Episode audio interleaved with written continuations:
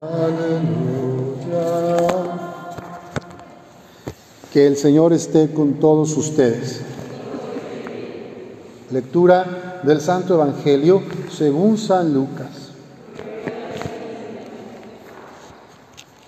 En aquellos días María se encaminó presurosa a un pueblo de las montañas de Judea y entrando en la casa de Zacarías saludó a Isabel. En cuanto ésta oyó el saludo de María, la criatura saltó en su seno. Entonces Isabel quedó llena del Espíritu Santo y levantando la voz exclamó, bendita tú entre las mujeres y bendito el fruto de tu vientre. ¿Quién soy yo para que la madre de mi Señor venga a verme? Apenas llegó tu saludo a mis oídos, el niño saltó de gozo en mi seno. Dichosa tú que has creído, porque se cumplirá cuanto te fue anunciado de parte del Señor. Entonces dijo María, mi alma glorifica al Señor y mi espíritu se llena de júbilo en Dios mi Salvador, porque puso sus ojos en la humildad de su esclava. Desde ahora me llamarán dichosa todas las generaciones, porque ha hecho en mí grandes cosas el que todo lo puede. Santo es su nombre y su misericordia llega de generación en generación a los que lo temen. Ha hecho sentir el poder de su brazo, dispersó a los de corazón altanero, destronó a los potentados y exaltó a los humildes. A los hambrientos los colmó de bienes y a los ricos los despidió sin nada. Acordándose de su misericordia, vino en ayuda de Israel, su siervo, como lo había prometido a nuestros padres, a Abraham y a su descendencia para siempre. María permaneció con Isabel unos tres meses y luego regresó a su casa. Esta es Palabra del Señor. Gloria a ti, Señor Jesús. Pueden sentarse.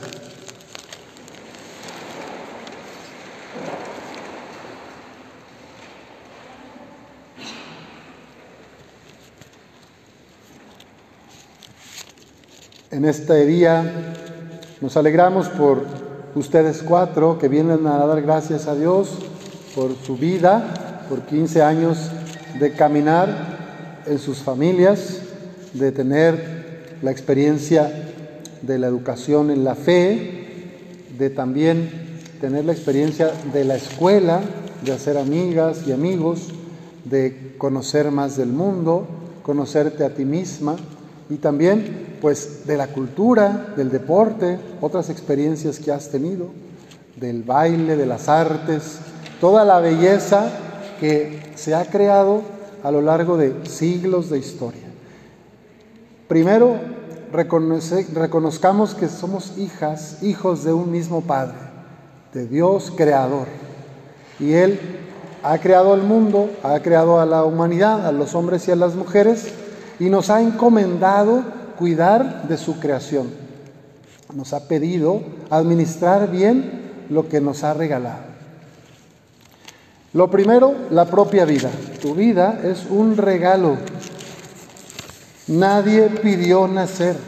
Simplemente un día hice conciencia de que yo estaba aquí, viva, estoy vivo. La felicidad consiste en amar y ser amados. Dios nos creó por amor y para amar. Quien no ama, se amarga.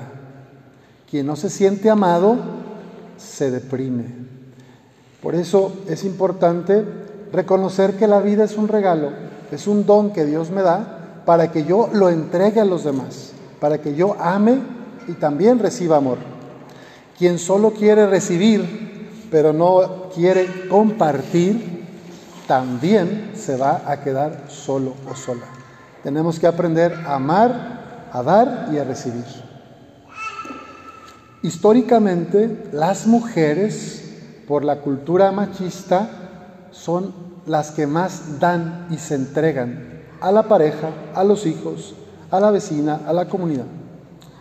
Y los hombres hemos sido un poco más egoístas, más autorreferenciados. ¿De qué se trata entonces? Se trataría de que ahora las mujeres que siempre han hecho todo por todos, también busquen sus sueños, luchen por sus deseos.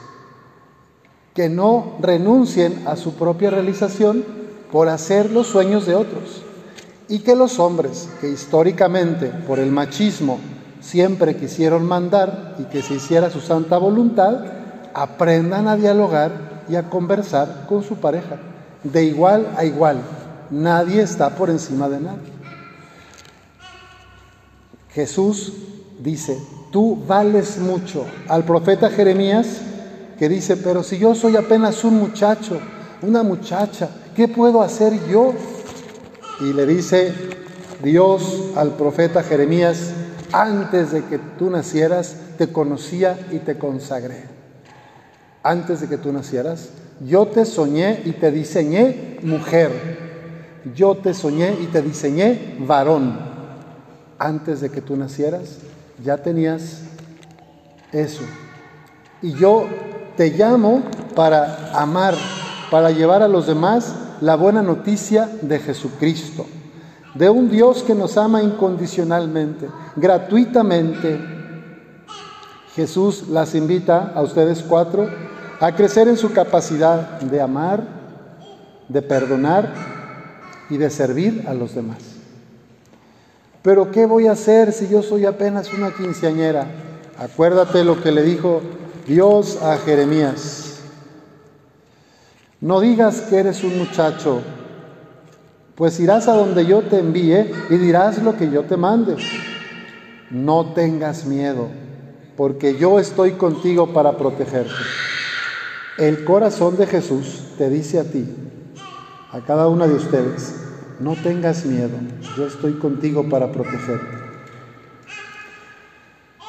Desde hoy pongo mis palabras en tu boca y te doy autoridad sobre pueblos y reyes, para que arranques y derribes Vamos a analizar estos verbos. Arrancar y derribar.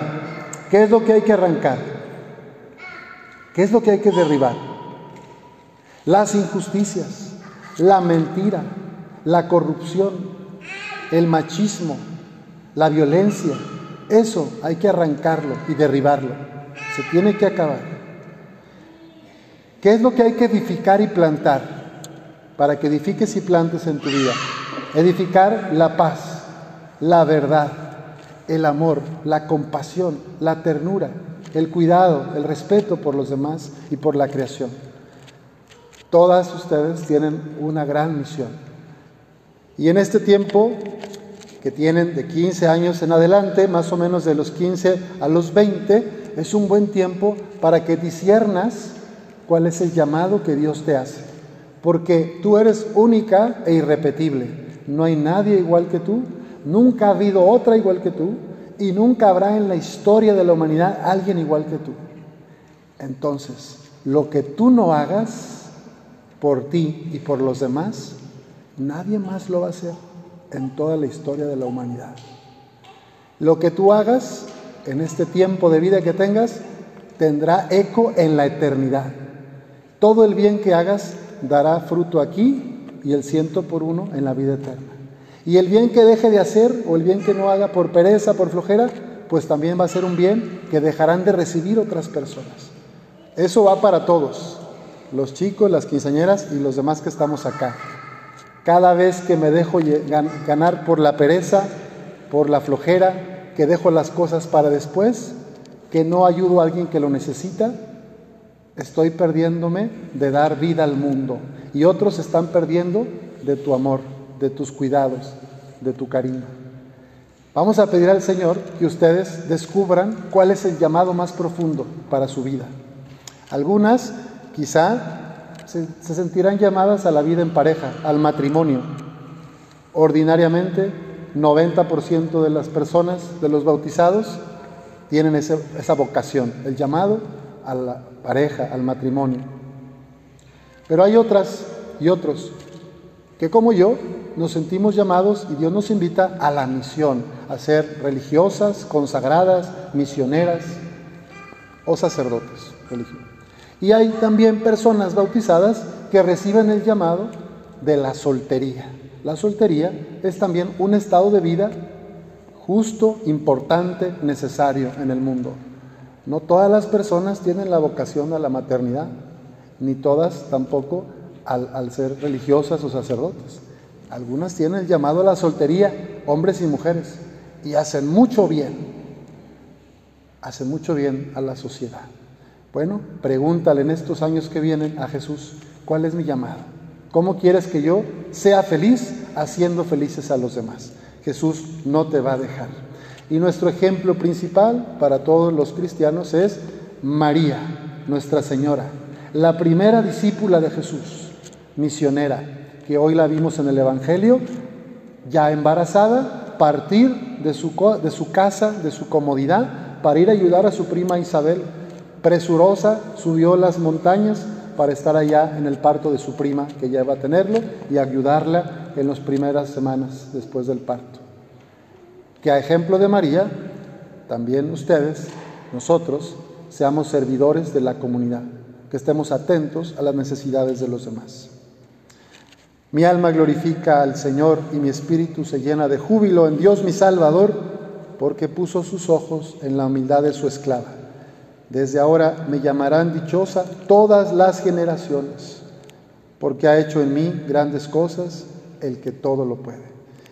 Que también Dios en ustedes cuatro, guiadas por el Espíritu Santo y respondiendo con amor, puedan decir y cantar lo de María porque ha hecho en mí grandes cosas el que todo lo puede. Así sea.